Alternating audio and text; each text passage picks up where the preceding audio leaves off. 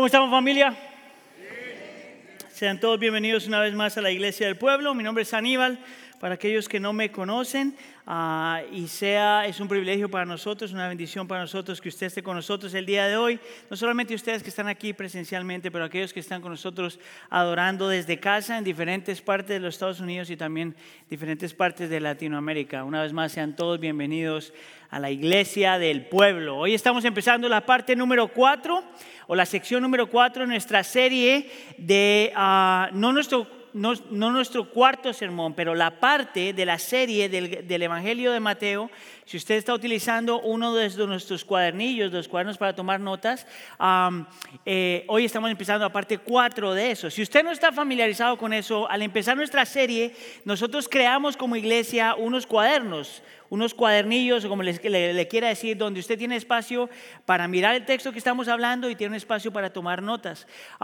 hoy entonces estamos en la, en la sección número 4 de eso y por eso es que tenemos un nuevo icono que lo puede ver a mi lado izquierdo o lo pudo ver en la pantalla o si estuvo entrando a lo mejor pudo ver unas calcomanías, en inglés unos stickers que usted puede poner en su, en su cuadernillo, en su cuaderno para, para estar siguiendo con nosotros esta serie. Eh, quería compartir con ustedes, si usted tiene ese en la parte de adentro, usted tiene que haber visto una, el QR code, un QR code que puede usted hacerle con el teléfono y eso lo lleva a la página web de la iglesia donde usted encuentra sermones y otros recursos que le van a ayudar para su crecimiento y entendimiento del Evangelio de Mateo. Entonces, si usted no tiene eso, si no tiene el cuadernillo y quiere conseguirlo, o si quiere conseguir uno de las estampillas o el sticker, puede pasar por la mesa de bienvenida enfrente y ahí usted lo va a poder conseguir. El texto que estamos mirando hoy, en mi opinión, es un texto muy relevante para las necesidades que tenemos el día de hoy. Es un, es un tema que, en mi opinión, le aplica a los creyentes y a los no creyentes. Es un tema que eh, yo pienso que todo el mundo necesita escuchar independientemente de donde tú estés en tu relación con el Señor. Porque hoy vamos a hablar de la duda. Y yo sé que para mucha gente en el mundo cristiano, no digo todos los cristianos, pero para muchos cristianos, esa palabra duda es casi una mala palabra. Entonces, si hay alguien dentro del cristianismo que tiene una duda, alguna gente diría, no se te ocurra decir que estás dudando, porque la fe cree. Y yo diría, sí, la fe cree, pero permítame estar en desacuerdo si usted es uno de los que piensa que el creyente no puede dudar. Yo quisiera argumentar a lo largo de este sermón que el dudar no es necesariamente malo. Es qué haces con la duda. Entonces lo voy a invitar a considerar tres cosas del día de hoy. Yo quiero invitarte a que tú abraces las dudas que vienen a tu vida. Aprende a dudar tus dudas y a crucificar tus dudas. Abrazando las dudas, dudando las dudas y crucificando las dudas. Hágame un favor, mire la persona que está a lo suyo y haga la pregunta, ¿tú tienes alguna duda? Pregúntele, pregúntele. Ahora, respóndale. Si tu respuesta es no, pasan tres cosas. O no has leído la Biblia, o la está leyendo la carrera y no meditas, o eres un mentiroso. Vamos entonces con el primer punto, abrazando las dudas. ¿Por qué decir que las dudas no son necesariamente malas?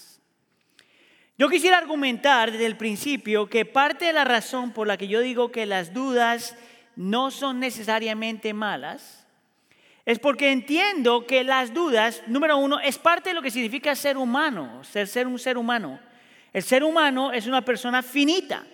Therefore, por, hablando en inglés ahora. Por lo tanto, el tener preguntas es normal. Es parte de nuestras limitaciones como ser humanos y como creyentes. Espero yo sepas que cuando te convertiste en creyente, tú todavía eres ser humano. Por lo tanto, nadie viene a la Biblia y tiene un entendimiento completo porque somos seres finitos. Por lo tanto, la duda es parte de nuestra humanidad y yo me atrevería a decir parte de nuestro cristianismo. Ahora, mi segundo argumento tiene que ver con esa frase que es parte de nuestro cristianismo. Porque cuando tú miras a lo largo de la Biblia, los héroes de nuestra fe, sin excepción, muestran en algún momento de su vida duda. incluyendo la persona que estamos mirando el día de hoy, Juan el Bautista. ¿Tú alguna vez te has hecho la pregunta por qué Juan se llama Juan el Bautista? No era porque era de los bautistas. No era porque era de la denominación bautista. Y mira que yo tengo un montón de amigos de eso, no tiene nada malo con eso. Era porque él fue el bautista que bautizó el Señor Jesús. Ahora, para yo poder explicarte bien Mateo capítulo 11, tienes que entender súper bien quién era este hombre que vemos en Mateo capítulo 3, si no, ya predicamos ese sermón. Pero por si acaso no estuvo aquí y no se acuerda, o no se acuerda, déjeme le digo quién era Juan Bautista en Mateo capítulo 3.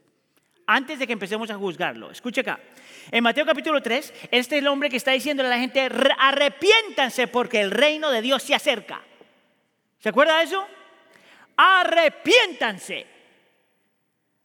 No sé por qué, pero a mí me da la impresión de que ese hombre creía en el Señor Jesús. En Mateo, en Mateo capítulo 3 dice, yo los, bautizo a ustedes para arrepentimiento, pero después de mí viene uno que es más poderoso que yo cuyas sandalias no soy digno de llevar. Él los bautizará en el Espíritu Santo y fuego. Yo no sé usted, pero a mí me da la impresión de que este hombre creía en el Señor Jesús. En Mateo capítulo 3 vemos al mismo Juan de Bautista que cuando el Señor Jesús se le está acercando, él dice, yo no puedo ser bautizado por ti, yo no puedo bautizarte a ti, tú me tienes que bautizar a mí. No sé por qué, pero a mí me da la impresión de que este hombre creía en el Señor Jesús. Es más, en el Mateo capítulo 3 dice que cuando él está bautizando al Señor Jesús, el Espíritu Santo viene sobre el Señor Jesús y este hombre lo ve en forma de paloma y luego escucha la voz del Padre del cielo que dice, este es mi hijo a quien amo, a quien amo, en quien tengo complacencia. No sé por qué, pero a mí me da la impresión de que este hombre creía en el Señor Jesús. Obviamente este hombre creía en el Señor Jesús. El Juan Bautista que vemos en Mateo capítulo 3 es un hombre que está convencido que Cristo es el Mesías prometido en el Antiguo Testamento. Pero pasan los capítulos y pasa la vida y llegamos a Mateo capítulo 11. Y te voy a mostrar este hombre de convicción. Mira lo que dice en el versículo 2. Al oír Juan en la cárcel de las obras de Cristo, mandó por medio de sus discípulos a decirle a Jesús, ¿eres tú el que ha de venir o esperamos a otro? En inglés se diría, ¿what? No, es este el hombre de Mateo capítulo 3. ¿Por qué le está diciendo al Señor Jesús, después de todo lo que está pasando, porque está en la cárcel, ahorita le explico, ¿por qué le está diciendo al Señor Jesús, ¿eres tú el que ha de venir o esperamos a otro? Si usted sabe un poquito del contexto de la historia, usted sabe que, probablemente sabe que Juan está en la cárcel porque, por ser fiel. Es bien interesante, este hombre está en la cárcel porque está, ah, eh, está atacando a una persona inmoral y le está diciendo arrepiéntete porque lo que estás haciendo está mal y porque es fiel lo meten en la cárcel, lo que diría otra doctrina, otro grupo de gente, que la razón por la que la gente sufre es porque se porta mal. Y aquí tenemos el ejemplo de un hombre que es fiel y que se porta bien y lo meten a la cárcel. Y ahora en medio de su sufrimiento ahora. Entonces este hombre empieza a dudar. Se está tambaleando su fe por lo menos un cachito. Este hombre de convicción, por medio por su sufrimiento, hay algo que dice, espérame, espérame, espérame, ¿eres tú el que ha de venir o esperaremos a otro? Ahora, yo quisiera pararme ahí, estacionarme ahí por unos segundos, solamente en esos dos versículos. Porque yo quiero que tú aprendas dos cosas, no solamente, solamente esos dos versículos. Número uno, yo quisiera invitarte a que reconozcas que el dolor y sufrimiento es lo que invita a la duda. Cuando las cosas te van bien, tú no dudas. Pero porque estamos en un mundo caído y tú eres caído y todo el mundo es caído, el sufrimiento se espera y el medio del sufrimiento invita la duda. Pero quiero que veas también que en medio de la duda es cuando tus verdaderas creencias acerca de Cristo salen a la luz. Mira, piensa Mateo capítulo 3, Juan el Bautista. Piensa ahora este hombre en sufrimiento en la prisión. Si sabe la historia, después le van a cortar la cabeza. El hombre tiene razones por qué tener miedo. ¿Verdad? Piensa ahora este hombre haciendo la pregunta al Señor Jesús, si tú tienes que hacerte la pregunta, ¿por qué está diciendo esto acerca de Cristo? Bueno, porque él tenía una forma de pensar acerca de Cristo que aunque era muy cerca a lo que la Biblia dice, había una, una falla en su pensamiento. ¿Ves? Este hombre creía en el Mesías del Antiguo Testamento, el Mesías que vendría a rescatar y salvar a su pueblo, un, Mesías que vendría a pelear por su pueblo. Y ahora Juan el Bautista, que por ser fiel está en la cárcel, está mirando todo lo que el Señor Jesús está haciendo, está perdonando, está sanando, está ayudando, está haciendo todas estas cosas y en su mente él dice, espérate un segundo, ese no es el Jesús que yo estaba esperando. El Jesús que yo estoy esperando es un Jesús que me ve en la cárcel y viene a traer juicio que viene a salvarme en medio de mi dolor. No solamente viene a mostrar amor y compasión, pero viene a traer juicio. ¿Qué pasó con ese Jesús? ¿Ves lo que está pasando con la duda?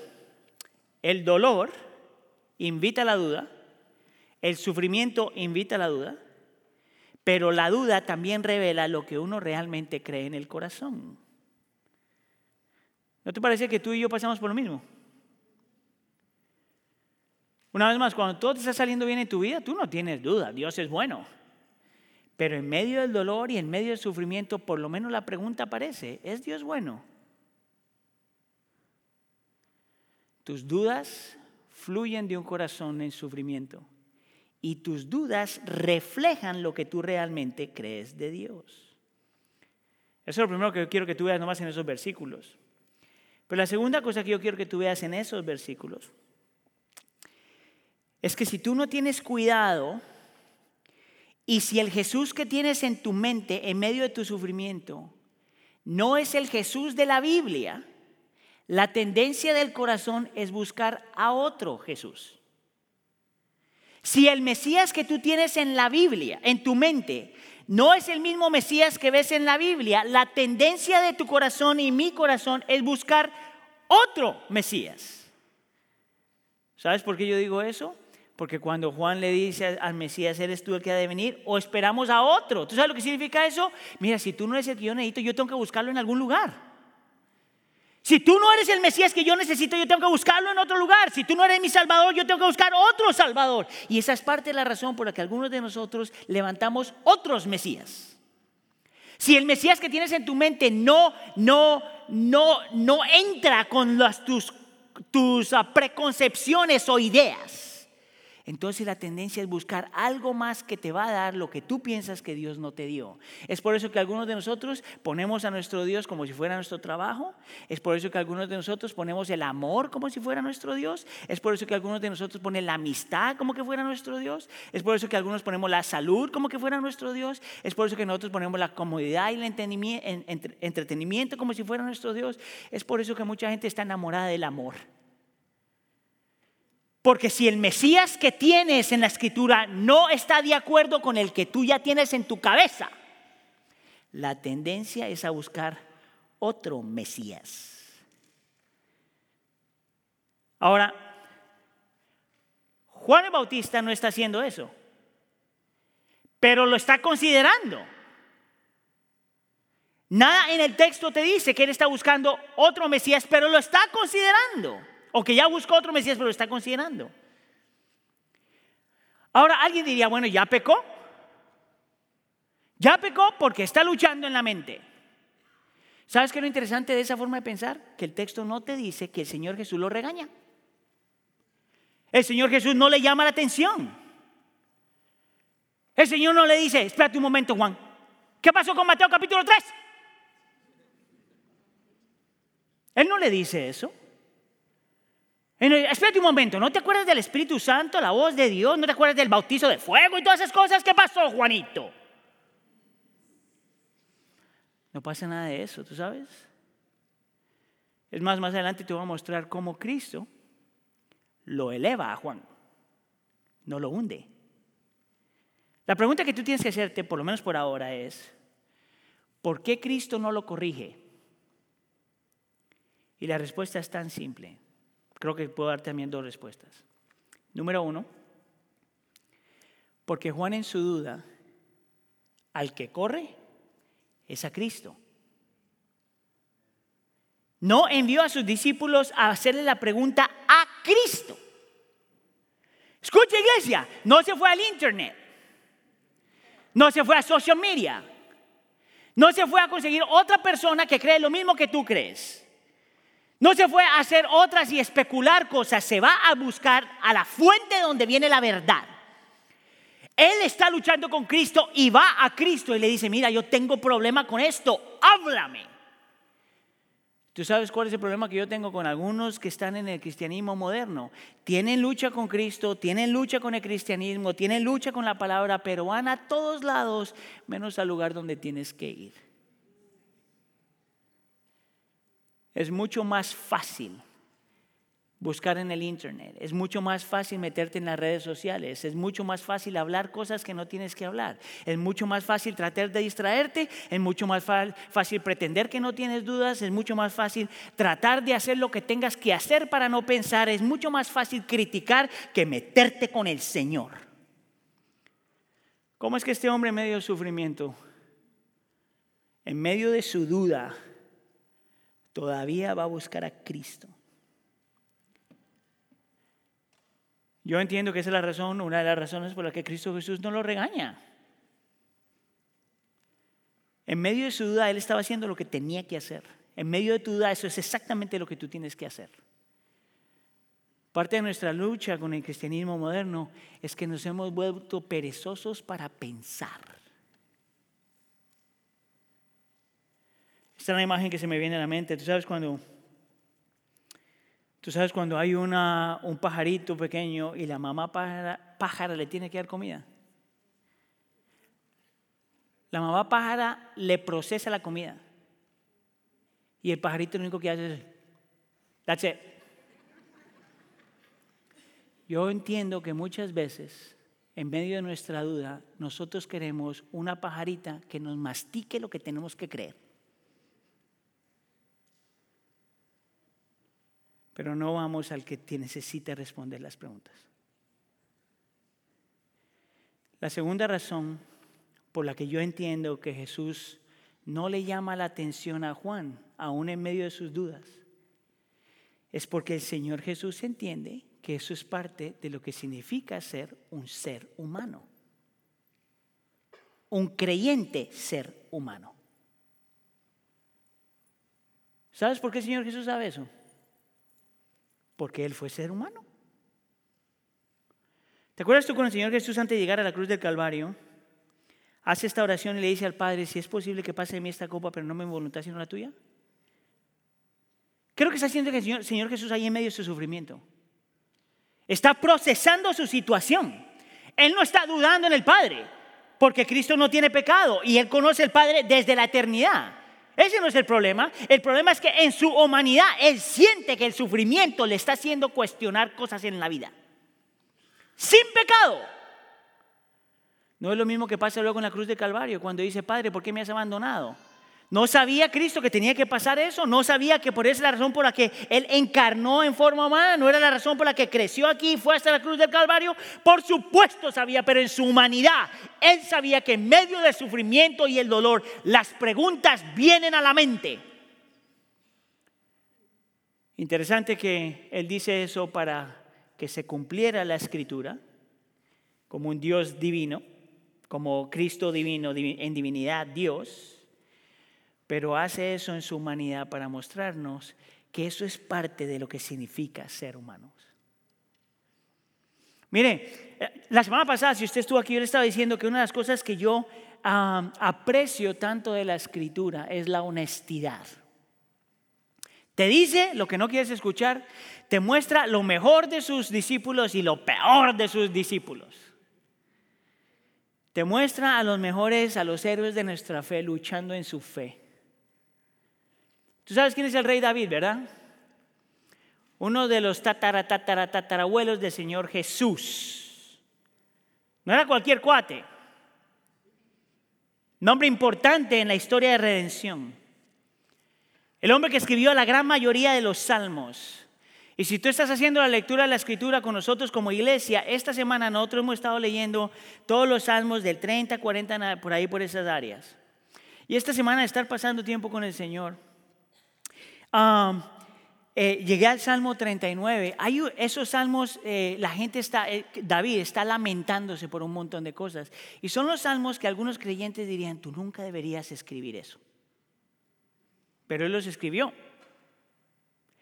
En el Salmo 39, en el último versículo, mira lo que dice este rey. Aparta tu mirada de mí, Dios para que pueda volver a disfrutar la vida antes de partir y dejar de existir. ¿Quién le habla así a Dios? Aléjate de mí. Dame un, dame un descanso para poder vivir. ¿Y tú sabes qué pasa en ese salmo? Dios se regresa y le dice, ¿cómo se te ocurre hablarme así? Por supuesto que no. Es el último versículo. Pues yo me di cuenta que no está leyendo su Biblia. Ahí está. Ahí todo sí. Amén. El Señor, Dios no le dice nada. Lo dejó. Mira lo que dice este erudito que se llama Derek Kinder, que él tiene un erudito del libro de los Salmos. Él dice esto. La presencia de esas oraciones en la escritura es un testimonio que Dios entiende. Él sabe cómo hablan los hombres en medio de su desespero. Es por eso que el Señor Jesús no corrige a Juan. Porque el Señor Jesús sabe lo que significa ser un ser humano. Y lo que el sufrimiento hace en el corazón de una persona. ¿Te acuerdas que te dije que lo que hizo el Señor Jesús fue lo opuesto a eso? Él lo que hace es lo eleva como un ejemplo de fe. En el versículo 9 dice, pero ¿qué salieron a ver? Le dice a la gente, a un profeta sí les digo, y a uno más que un profeta. Versículo 11. En verdad les digo que entre los nacidos de mujer, toda la humanidad, no se ha levantado nadie mayor que Juan el Bautista. En inglés se llama un endorsement ¿Cómo se diría eso en español? Nadie tiene idea. Un endorsement. ¿Ok? No, nadie va a entender añadido. ¿Entienden añadido? No, pues saben qué es un endorsement, ¿verdad? Cuando tú necesitas que alguien te promueva. Un patrocinio. Thank you, Sergio. Eso para mí es un patrocinio. Está patrocinando, elevando, exaltando un hombre que está en la cárcel por ser fiel y dudando en su fe.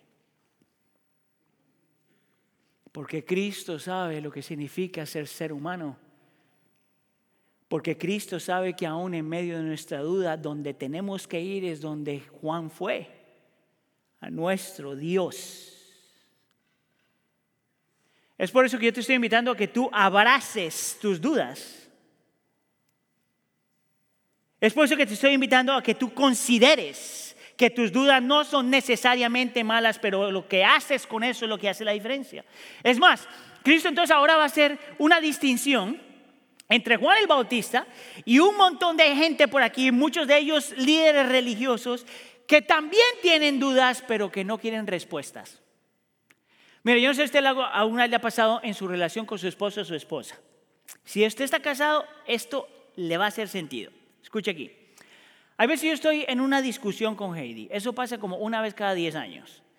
Pero yo estoy en una discusión con Heidi y Heidi piensa que está en lo correcto. Escuche, porque como yo soy pastor, pues yo tengo todas las respuestas. Yo percibo y pienso que Heidi piensa que está en lo correcto. Pero vamos a decir que en este caso, una vez cada 10 años, Heidi sí está en lo correcto. Mi actitud en esta discusión puede ser una de estas dos opciones.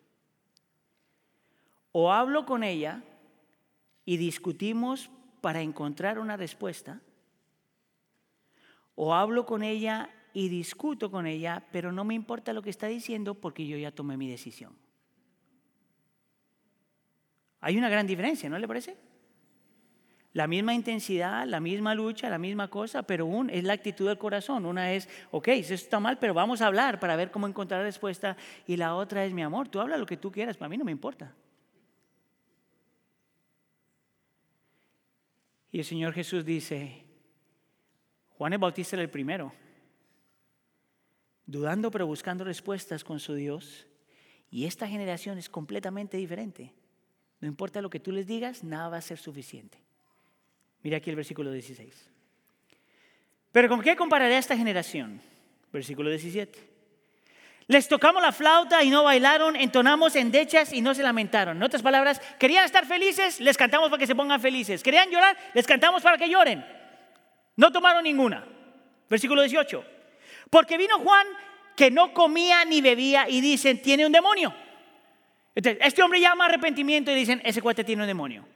Pero luego en el versículo 19 dice, vino el Hijo del Hombre, Cristo, y come y bebe, y dicen, miren un hombre grotón y bebedor de vino, de vino, amigo de recaudadores de impuestos y de pecadores.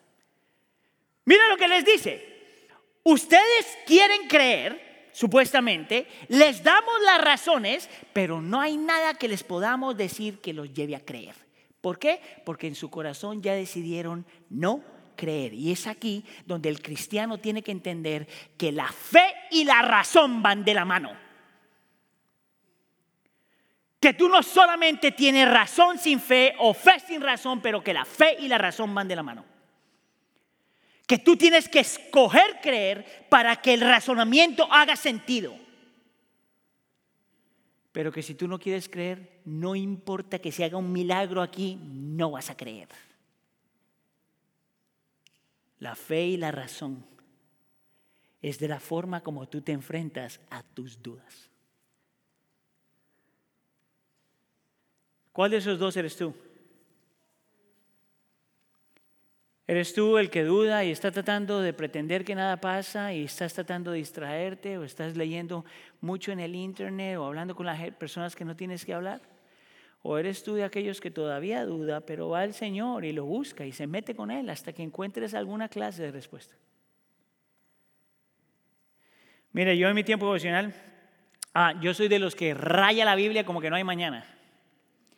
Eso tengo colores y líneas y le hago de todo. Después yo utilizo una nueva Biblia todos los años precisamente por eso, porque después de que la utilizo una vez ya no la puedo utilizar el siguiente año. Pero cuando tú miras mi Biblia, tú vas a encontrar signos de interrogación a lo largo de la Biblia. Yo pongo aquí, oh, increíble, gloria a Dios, amén. Y una interrogación y le digo al Señor, ¿qué es eso? Mire, a mi caminar con el Señor, algunas de esas respuestas ya tengo. Y otras todavía están ahí. Porque yo creo que nosotros como creyentes tenemos dudas, pero se pelean con la fe y la razón al mismo tiempo. Ahora, Cristo no solamente nos va a dar un, un concepto, pero nos va a dar algo práctico. La pregunta que tenemos que responder, ¿cómo nosotros nos enfrentamos a nuestras dudas? Punto número dos, tú tienes que aprender a dudar tus dudas. ¿Sabes qué significa eso? Tú tienes que hacer la pregunta, ¿por qué está la duda ahí? Yo me atrevería a decir, escuche aquí, que toda la raíz de nuestras dudas vienen del mismo corazón. De un corazón que tiene una idea, un concepto, un preconcepto de lo que Cristo tiene que ser o lo que Cristo tiene que hacer. Mire, todos nosotros, sin importar de dónde tú vengas, de importa de América Latina que vengas o de Estados Unidos, de donde tú vengas, todos nosotros cuando nos acercamos a la Biblia venimos ya con un par de lentes en la cara. Unos lentes por los cuales nosotros interpretamos la escritura. Tú interpretas la escritura basado en tus experiencias personales, en tus tradiciones, en tu familia, en tu sufrimiento, en lo que tú has vivido todos nosotros nos acercamos a la Biblia ya con un par de espejuelos que nos ayudan a interpretar la escritura. El problema con eso es que todos nosotros tenemos diferentes trasfondos. Por ejemplo, algunos de ustedes cuando se casaron, seguramente como muchos matrimonios, al principio de su matrimonio la cosa se pone difícil porque tú entraste al matrimonio con un par de espejuelos que te decía, esto es lo que tiene que pasar en el matrimonio. ¿Se acuerdan de eso? Y resulta ser que la otra persona tenía una experiencia completamente diferente. Todos nosotros nos acercamos a la escritura así. Todos nosotros en realidad nos acercamos al Señor Jesús así. Y cuando la realidad del Señor Jesús no va de acuerdo a tu forma de pensar, he ahí donde aparece la duda. No fue eso lo que le pasó a Juan el Bautista. Por lo tanto, ¿cómo nosotros aprendemos a lidiar con nuestra duda? El primer paso, en mi opinión, es súper simple. Aprende a reconocer que lo que, lo que el Señor Jesús dice o demanda de ti, tú vas a tener algunas de esas cosas, vas a tener algún problema con algunas de esas cosas. El punto de partida es entender que hay muchas cosas que el Señor Jesús te va a pedir con el cual tú no vas a estar, entre comillas, de acuerdo. ¿Sabes de dónde sale eso? Versículo 6. Bienaventurado es el que no se escandaliza de mí. La palabra escandalizar es el que no se ofende por algo que yo digo. Y yo me atrevería a decir que la verdadera felicidad es cuando tú aprendes a recibir todo lo que Cristo es y todo lo que Cristo dice y tú no te ofendes por nada. La pregunta que tú te tienes que hacer es, ¿es esa la realidad de tu vida? Si yo te hago la pregunta aquí, y quiero que la pienses, porque si la contestas mal, me voy a burlar de ti. ¿Cuántos de los que estamos aquí no se escandaliza para nada con lo que Dios demanda de ti? Levante la mano. se salvaron. Una por ahí como que trató así. Escucha acá. Yo sé que como le di el warning al principio, pues nadie levantó la mano, mejor no hubiera dicho nada, ¿verdad? Yo te voy a probar aquí en los siguientes minutos cómo nosotros sí tenemos problemas, cómo si nos escandalizamos con lo que Cristo dice. Porque es ahí donde tú empiezas, reconociendo que tú tienes problema con lo que el Señor dice, por lo menos en algunas áreas, no en todas, pero en algunas áreas. Vamos hablando, hablar por un segundo en el sermón del monte. Eh, si tú no piensas, tú piensas que ya eres la persona de fe criminal, empecemos con el sermón del monte. Solamente algunos principios. ¿Te acuerdas tú cuando el Señor Jesús en el sermón del monte dice esto? Cuando tú estás enojado con alguien al punto que en realidad odias a alguien, tú eres tan malo como una persona que mató a una persona, como un asesino. Y algunos de nosotros diríamos, eso no es verdad. A mí yo estoy enojado con María, pero yo no quiero que se muera.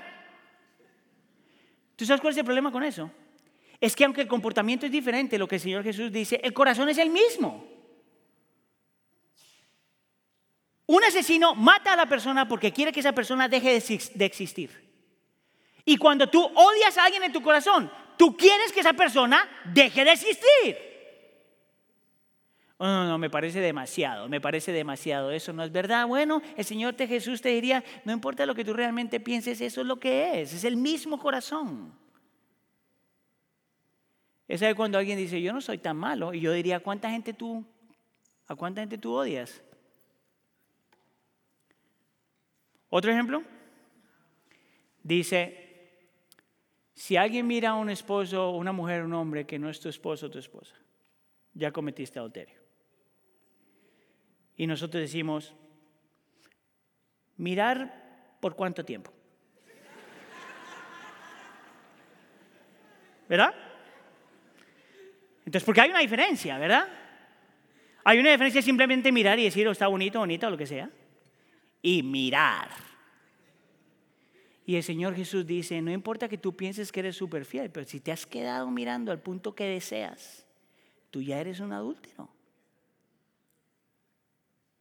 Yo sé que ahorita la mente, las parejas están, ¿será que mi esposo está haciendo eso?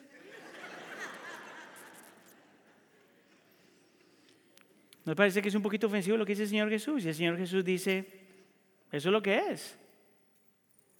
El Señor Jesús dice en el Sermón del Monte, ama a tus enemigos.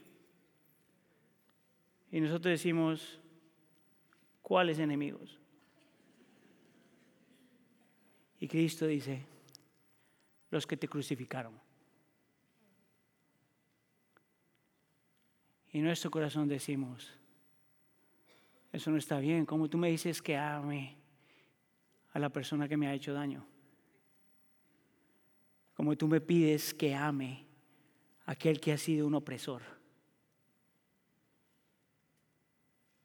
Como tú me pides que ame a la persona que ha lastimado mi vida y a mis hijos. ¿Cómo pides tú que ame a aquel que me ha rechazado? Y Cristo dice, a ese tienes que amar. ¿No te parece que Cristo es un poquito ofensivo?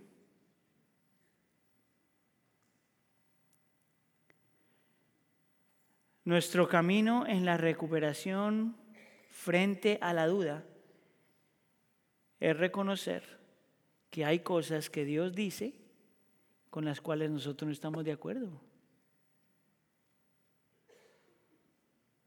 Bienaventurado es el que no se escandaliza ¿Ok? Ese es el primer paso. ¿Cuál es el segundo paso? Y es bien interesante porque el Señor te va a pedir algo a ti que tú no tienes el lujo de ignorar si tú eres creyente. Mira lo que dice el versículo 12.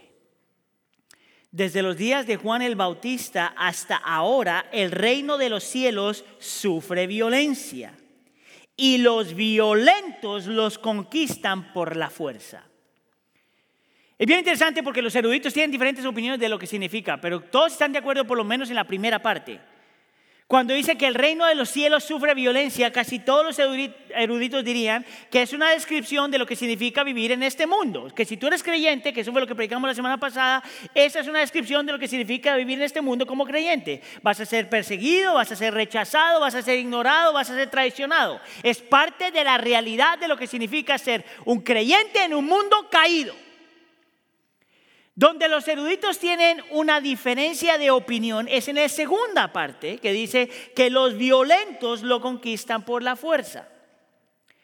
Donde algunos de los eruditos de donde yo estoy es interpretar ese versículo que el Señor Jesús en la primera parte está hablando del mundo y esta segunda parte está hablando de los creyentes, de los que han puesto su fe en Él. Él llama a los creyentes violentos que toman el reino por la fuerza. Y tú dirías, si te gusta la pelea, tú dices, finally. Ahora sí, a estos paganos les voy a entrar con todo. No te olvides del sermón del monte. No te dijo que si tú estás enojado con alguien es como si fueras un asesino. No te dice que si alguien te da una cachetadita por aquí, pone la otra. No puede ser la palabra violento que tú tienes permiso para ser violento. La violencia es contraria a la presencia del Espíritu Santo en tu vida. El enojo es contrario a lo que el Espíritu Santo tiene que estar haciendo en tu vida. Por lo tanto, la pregunta que tú tienes que hacer es qué significa cuando Cristo dice que estamos llamados a ser violentos. Violentos. Alguna traducción, en mi opinión, mejor de esa palabra, de ser violentos, es tomar por la fuerza. Cristo Jesús dice, de la única forma que tú aprendes en medio de un mundo caído a luchar con tus dudas y seguir adelante es tomar por la fuerza. La pregunta es, ¿tomar por la fuerza qué? Tomar por la fuerza tus pensamientos conquistar sobre tus pensamientos, conquistar sobre tu corazón, conquistar sobre tus deseos, conquistar sobre tu carne. Si Juan el Bautista está en, la prisión y está luchando y tiene dudas, la razón por la que el Señor, ya te dije, no lo corrige es porque Juan está haciendo lo correcto, está yendo al Señor Jesús. Pero mira cómo el Señor Jesús le dice cómo él tiene que pelear por sus pensamientos. Le dice en el versículo 4, eh, Jesús le respondió después de que le manda, dice, ¿eres tú el que ha de venir? Esperamos a otros. Él le dice, vayan y cuenten a Juan lo que oyen y ven. Versículo 5. Los ciegos reciben la vista y los cojos andan, los leprosos quedan limpios, los sordos oyen, los muertos son resucitados y los pobres se le anuncia el Evangelio. Y aquí el Señor Jesús le está llamando a Juan y decir, pelea por tu mente. Acuérdate de lo que el profeta Isaías dijo de mí. Todo eso que él está diciendo se encuentra en dos capítulos en el libro de Isaías. Isaías capítulo 35, Isaías capítulo 61. Y le dice, trae a la memoria, a la fuerza, enfuérzate a traer a la memoria qué fue lo que dijo el profeta Isaías acerca de mí. ¿Tú sabes por qué eso es una aplicación para nosotros? Porque en medio de nuestra duda tú tienes que forzarte a meterte en este libro. Tú tienes que forzarte a escuchar y a leer y a aprender hasta que lo tengas en la cabeza. Este no es el tiempo para que los creyentes tengan un cristianismo nominal, un cristianismo relax, un cristianismo de solo consumes. Mire, esto ha sido una convicción para mí ya por varios años, escuchando y aprendiendo de otra gente. En el mundo en que vivimos hoy, si tú no aprendes a pelear por tus pensamientos, a pelear por tus afectos, te lleva el tren.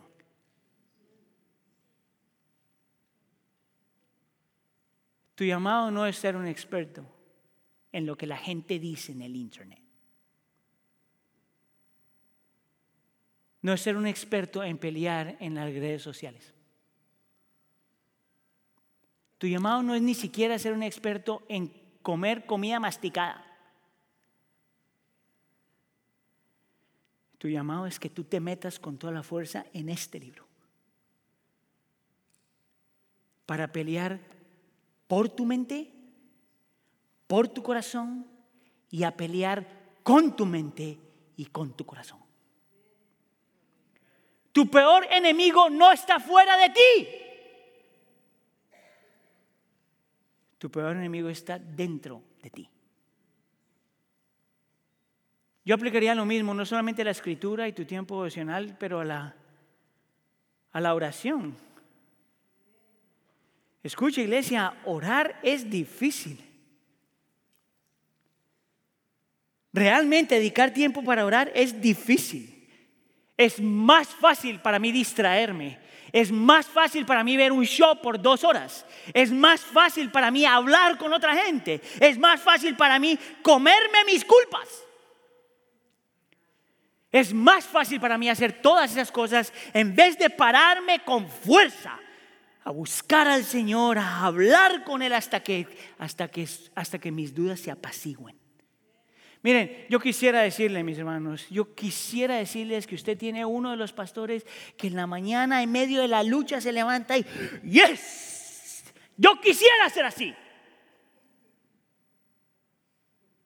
Si usted quiere un visual de lo que es mi vida espiritual con el Señor, Déjeme se la muestro.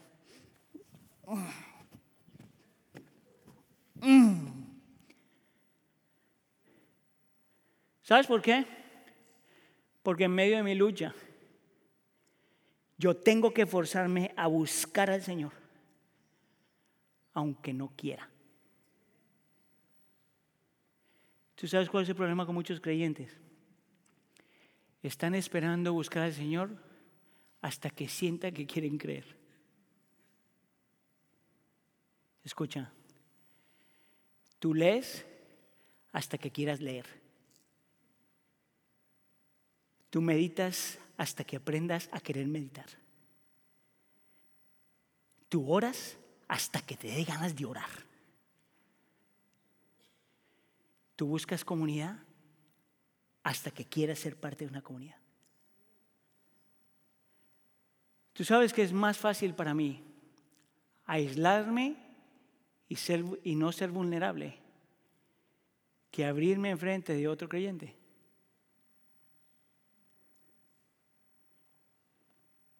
Tú tienes que aprender a pelear con tu mente y tu corazón. Eso es exactamente lo que estaba haciendo Juan el Bautista en medio de su sufrimiento. Eso es lo que Juan Bautista haciendo en medio de su lucha. El Señor Jesús le dice, acuérdate, acuérdate, lucha por tu mente. ¿Sabes qué es lo interesante? Juan el Bautista hace eso y le cortan la cabeza. Y no ganó en el mundo, pero ganó en el Señor. Si nos han de cortar la cabeza, y eso no creo que vaya a pasar aquí, Por lo menos que nos corten la cabeza así. Entonces, cuando la gente dice, habla del cristianismo moderno, dice, oh, estos son los peores momentos que hay en la historia de la humanidad. Aquí nadie va a sobrevivir. Y yo digo, ¿será que esta gente ha leído el libro de los Hechos? ¿Será que ha leído un poquito acerca de la iglesia en el primer siglo? ¿Tú sabes lo que significa sufrir para el reino? Que te corten la cabeza. Eso significa sufrir para el reino. Que te echen un león. Eso significa sufrir para el reino. A nosotros nos persigue Hércules y Zeus.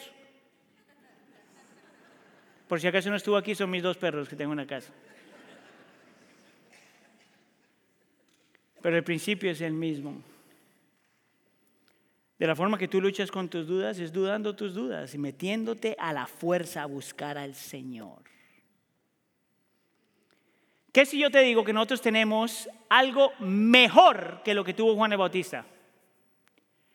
Que si Juan el Bautista lo pudo hacer simplemente con su entendimiento gradual o fragmentado acerca de Cristo, ¿Qué si yo te digo que nosotros tenemos algo mejor que Juan el Bautista para aprender a luchar con nuestras dudas? Número tres, crucifica las dudas. ¿Cómo? Mira el versículo 11. En verdad les digo que entre los nacidos de mujer no se ha levantado nadie mayor que Juan el Bautista. Sin embargo, el más pequeño en el reino de los cielos es mayor que él. ¿Tú sabes quién es el más pequeño en el reino de los cielos? Aquel que no solamente vio al Mesías en el Antiguo Testamento, aquel no solamente que vio eh, al Mesías en carne propia, pero aquel que vio y entendió que el Mesías iría a la cruz del Calvario, moriría y resucitaría. Por eso ese versículo no está hablando acerca solamente de esa gente, pero los más pequeños en el reino de los está hablando de todos nosotros que hemos puesto nuestra fe en Cristo. Aquellos que hemos visto que la cruz del Calvario, ese mismo Cristo Jesús, que es de amor y de misericordia, también es un Dios de juicio. El juicio que fue a tomar en la cruz del Calvario, el juicio que tú y yo nos merecemos. Ese es el, es el más pequeño en el reino de los cielos. Si tú tienes duda de que Dios es bueno y que Dios es justo y que Dios es fiel y que Dios es poderoso, tú tienes que mirar la cruz. Si tú quieres saber lo que significa tener un amor violento y entregarse por completo a la persona que tú amas, no es eso lo que Cristo Jesús en la cruz hizo en la cruz de Calvario. ¿Tú sabes esa oración que mencioné ya cuando Cristo dice, si es posible que pase de mí esta copa, pero no mi voluntad, sino la tuya? ¿Tú sabes por qué esa oración está ahí? Para que tú y yo estuviéramos conscientes que Cristo sí tenía la oportunidad de correr. En medio de su humanidad, Él sí podía correr. Y escogió amarte escogió ir a la cruz del Calvario. Escogió no solamente como yo levantarse a leer la Biblia, escogió arrastrarse hasta la cruz del Calvario y quedarse ahí. ¿Tienes tu duda de que Dios está a tu favor? Pelea por tu mente y tu corazón hasta que puedas ver a Cristo y el crucificado. Dale gloria a Dios.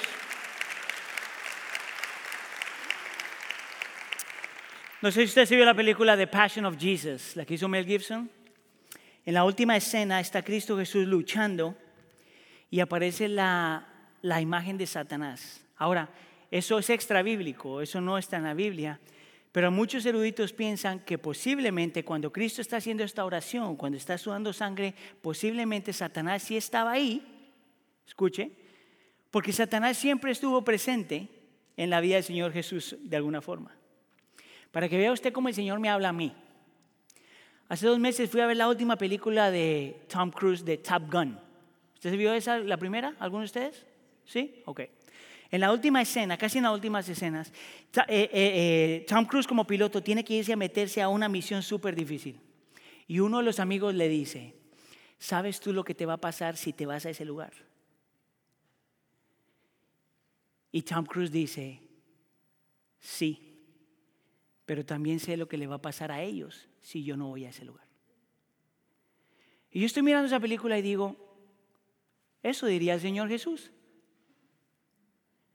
Y yo me imagino al Señor Jesús sudando sangre y Satanás diciéndole, ¿sabes qué te va a pasar si vas a la cruz del Calvario?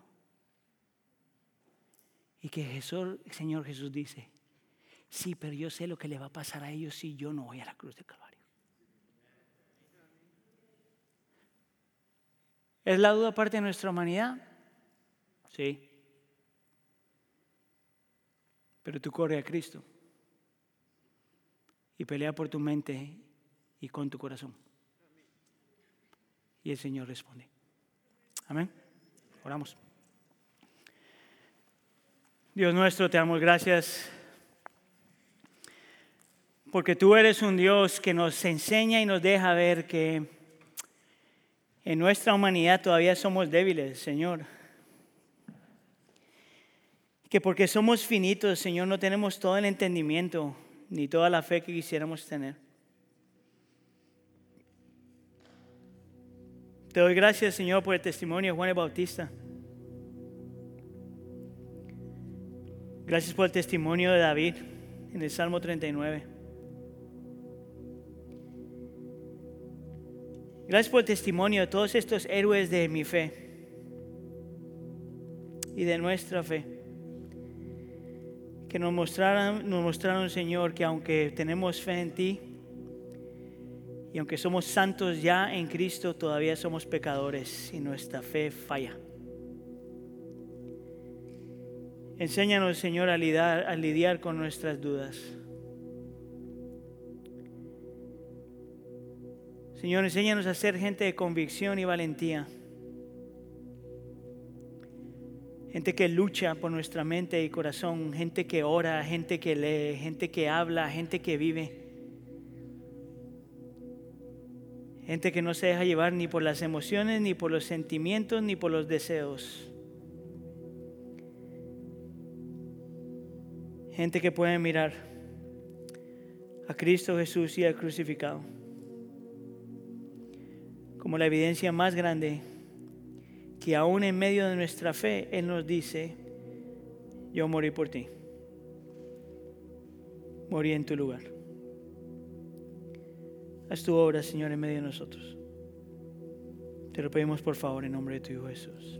¿Todos decimos?